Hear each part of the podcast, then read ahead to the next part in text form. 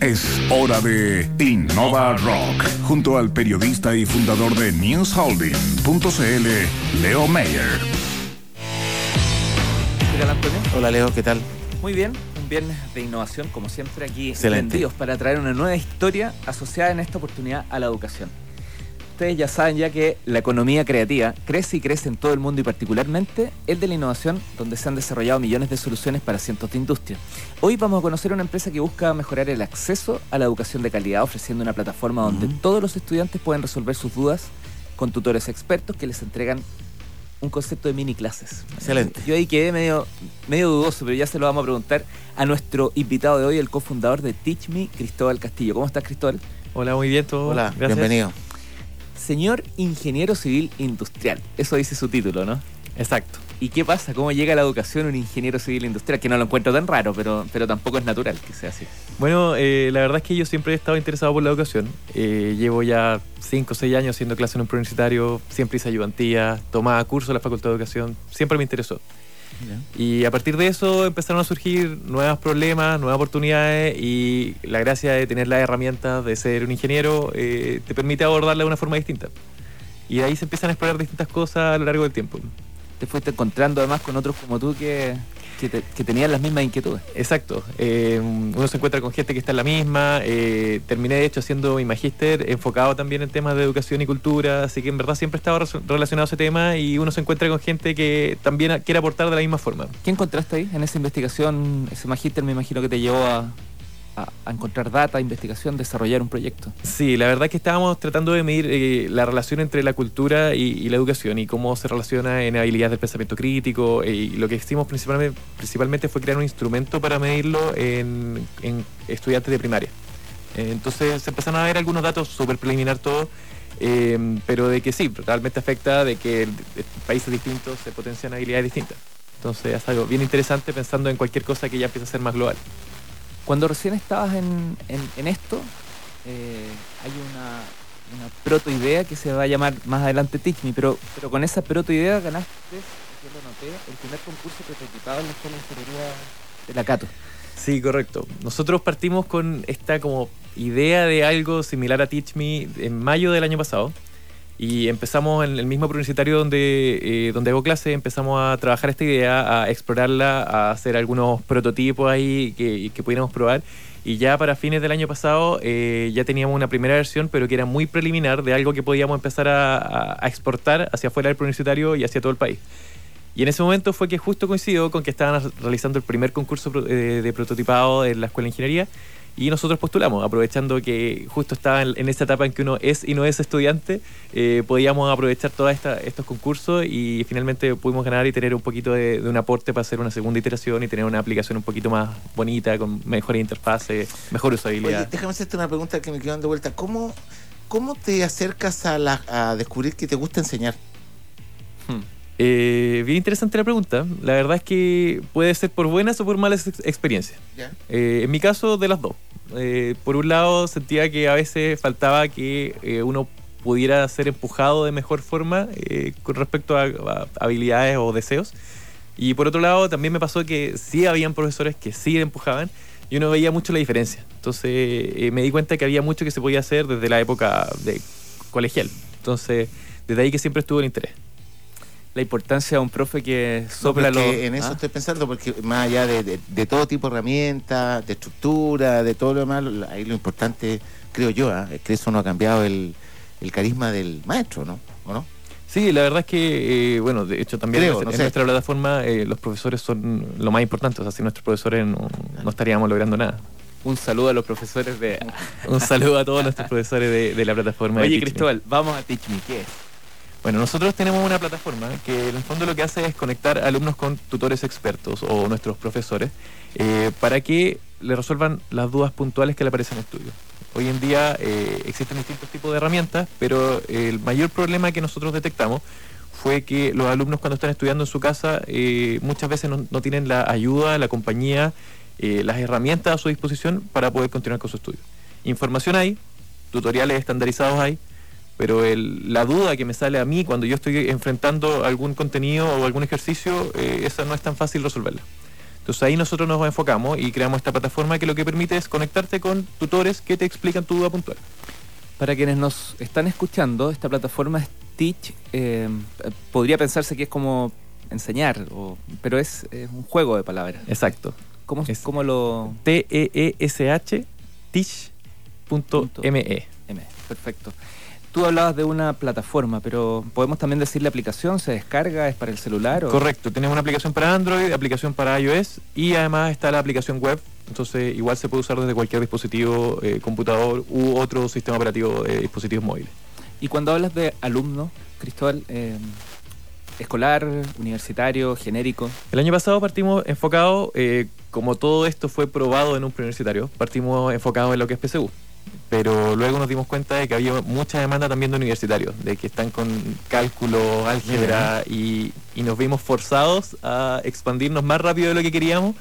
eh, y empezamos a también aceptar a preguntas de universitarios y estamos hoy en día enfocados en esos dos ámbitos, lo que es preparación PSU y lo que es los primeros años de, de universidad. las derivadas y las integrales, que a mí me fue pésimo. Nota máxima un 2.8, sí. con, ese, con esa nota celebré yo. Oye, y tú hablas también eh, de las mini clases, lo decía en la presentación. Me pareció interesante porque, bueno, uno tiende a pensar que es un resumen, como, como un torpedo online, yo te decía antes de entrar. ¿Qué son? ¿Cómo, cómo, cómo Mira, definen eh, ustedes las mini clases? La verdad es que es un concepto que es un poco amplio en el sentido de que puede eh, incluir muchas cosas.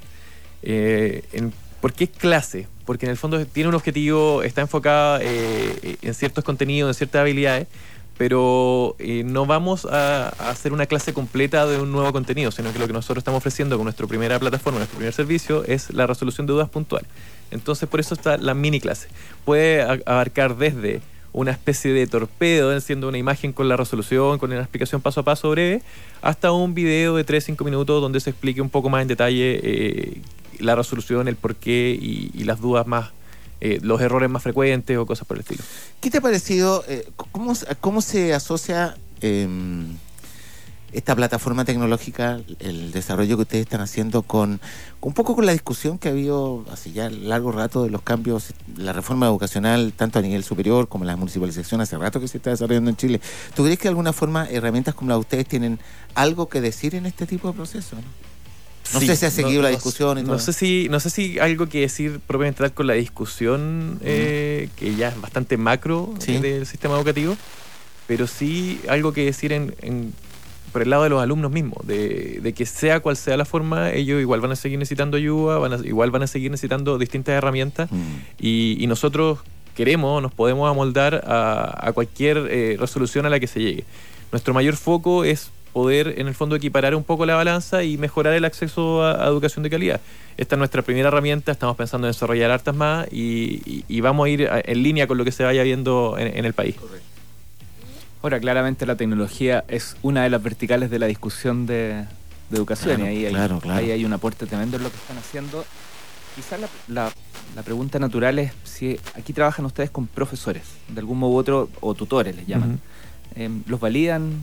¿Tienen que tener...? eh, Sí, eh, en un principio eh, el filtro puede no parecer tan estricto en una primera etapa, porque nosotros lo que hacemos es, no, no pedimos que sean profesores propiamente tal, sino que puede ser perfectamente un ayudante, un compañero experto que le puede enseñar a cursos más chicos.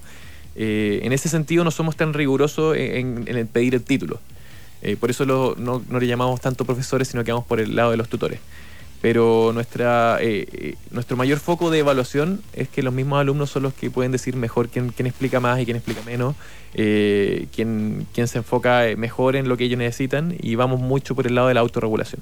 Entonces, sistemas de calificación, eh, filtro, estadística, y por ese lado vamos filtrando más eh, la calidad de, lo- de- los tutores que tenemos. ¿Cómo se ha comportado el, el sitio? Justamente las métricas, quiénes, cu- ¿cuáles son los temas más recurrentes? Mira, la mayor cantidad de preguntas es de matemáticas. Eh, Matemáticas. sí, más o menos esperado de, todas formas. eh, Qué increíble eso aquí en Chile. ¿eh? sí, Es, Eh, es un tema. Eh, es un tema súper fuerte. Sí. Chile numérico. No, no, no, donde hay, donde hay, no sé si dificultades o, o es una, es una manera pareciera que tienen los alumnos o no de enfrentar las matemáticas como más complicada. Y quizás también tiene que ver con, con las herramientas que hay hoy en día. Porque, por ejemplo, duda, pregu- sin duda. pregunta- preguntar una, una pregunta de geometría es súper difícil porque no la podéis poner en Google. Yo no puedo poner en Google un dibujo de un triángulo, unos ángulos, una circunferencia. Entonces, de partida eso ya es mucho más difícil de encontrar la duda que yo tengo. Entonces, quizás por ese lado es que nos han aparecido muchas más preguntas de matemáticas en nuestra plataforma. Eh, fuera de eso, tenemos más de 30.000 usuarios, tenemos casi 2.000 profesores que han participado y, y ya estamos llegando al nivel de 80.000, 100.000 preguntas. Entonces, eh, es bien, bien impactante lo que ha pasado en cuanto a números y a crecimiento. Me acordé de los foros. Eran como, ¿te acuerdas que se armaban foros en torno a ciertos temas? Esto es un poquito una herencia, un 2.0. Viene a ser una evolución de los foros. O sea, los foros existen hace mucho tiempo y se enfocan exactamente en eso, en la resolución de preguntas, en, la colaboración entre los mismos usuarios. Entonces esto viene a ser una especie de foros 2.0, pero eh, concentrándonos en las herramientas que hay hoy en día. Hoy en día existe este concepto de la inmediatez, existe toda la potencia de multimedia de lo que es Instagram, Snapchat. Y, y todo eso se puede aprovechar eh, para dar algo mucho más potente y más cercano a, a nuestros usuarios. Cristóbal, tienes 15 segundos para darnos un pitch y contarnos qué se viene para Teach Me. Bueno, se vienen muchas, muchas cosas. Estamos haciendo muchos trabajos para el próximo año. Inteligencia artificial, Big Data. Se vienen cosas muy interesantes, muy entretenidas. Y los queremos invitar a que sigan siendo parte de esto, a que estudien, que cada vez que estudien ocupen nuestra plataforma y, y que nosotros estamos súper dispuestos a escuchar además la opinión de todos y trabajar en esto y que sean parte de esta gran familia que es Me. Cristóbal Castillo, fundador, cofundador, perdón, de Teach Me. Mucho éxito y nada, por las redes sociales vamos a poner el link para que la gente pueda descargar. súper interesante, que te vaya muy bien. ¿ah? Muchas Mucho gracias gusto. y gracias por la invitación. Igualmente. Eh, Don Leo, Antonio, eh, a quienes nos escuchan, bueno, existen muchos expertos, coach académicos, profesionales en general que hablan muy bien de la innovación e incentivan a que muchos más se pongan a innovar. Pero mañana vamos a tener un invitado que está en la, en la otra vereda, en la, en la vereda más oscura y que nos va a presentar algunas críticas bastante potentes respecto a la innovación, por qué no estamos haciendo lo que parece que deberíamos hacer. Él se llama Alfredo Osorio, fundador de Bomba Camp, y mañana a las 9 de la mañana vamos a estar aquí en Innova Rock en Radio Futuro. Leo, que estés muy bien. Igual tú, Cuídate, chao, que tengan un estupendo fin de semana. Nos escuchamos el lunes. Eh, ¿De Who?